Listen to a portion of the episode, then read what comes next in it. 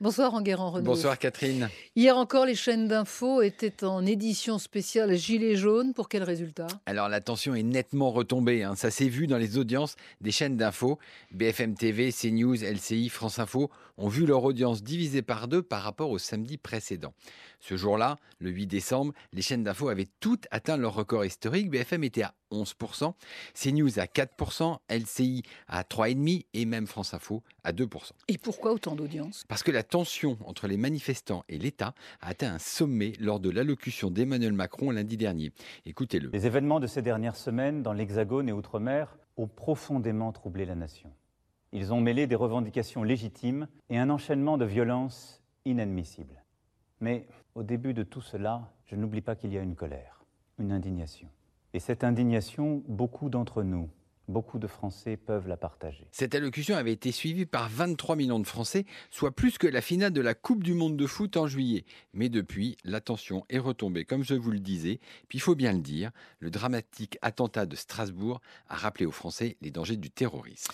Et s'il y a un, un acte 6, est-ce que les chaînes d'infos suivront toujours? Je ne pense pas, car il est difficile de tenir l'antenne toute la journée en l'absence d'images fortes. On a beaucoup reproché aux chaînes d'infos d'avoir créé le phénomène des gilets jaunes.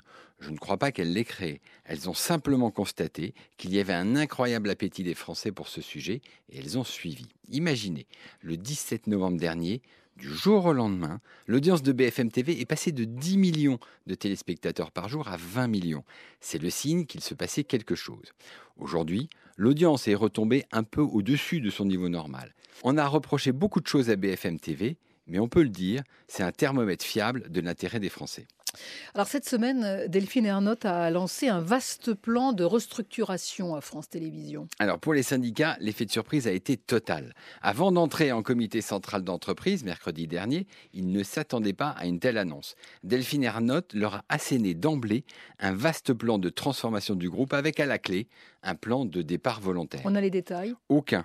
Mais les syndicats craignent que le plan soit violent. Ils parlent de 2000 départs à peine compensés par un millier de jeunes qui seraient Le cœur du problème, c'est le renouvellement des générations.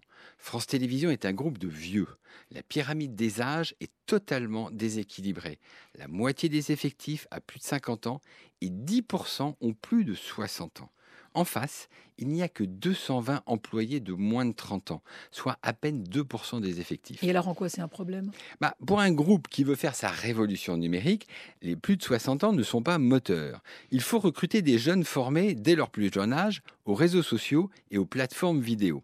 On ne peut pas lancer Culture Prime en partenariat avec France Culture et bientôt Salto avec TF1 et M6 sans experts. Mais ce plan est, est soutenu par le gouvernement? Alors c'est même lui qui est à la manœuvre. C'est lui qui a demandé à France Télévisions de faire 160 millions d'euros d'économies et d'investir dans le même temps 150 millions dans le numérique. Donc l'État devrait financer le plan de départ volontaire. Autre chose, Enguerrand, Facebook veut vendre des abonnements à HBO. Oui, imaginez un jour, vous allez pouvoir regarder Game of Thrones sur Facebook.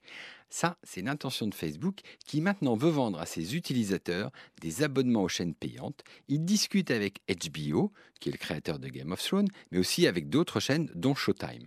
Et ça change quoi pour Facebook? Alors c'est un grand changement.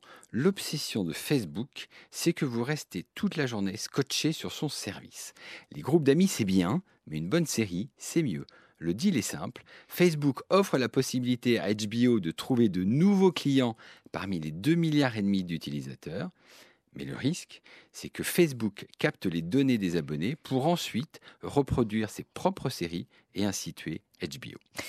L'homme de la semaine, ça ne s'invente pas, c'est le Père Noël. Ah oui, devinez quel film va passer sur France 2 dimanche prochain. Le Père Noël est une ordure. Non. Si, on ne compte plus le nombre de diffusions de ce chef-d'œuvre de la bande du Splendide. Chaque année, son passage en télé annonce aussi sûrement Noël que l'installation du sapin devant la cheminée. Ben, bon Noël à vous. Enguerrand beaucoup. du Figaro. On vous retrouve demain matin euh, dans les colonnes du quotidien. Et je vous dis très bonnes vacances. On se retrouve en début d'année. Excellent Noël.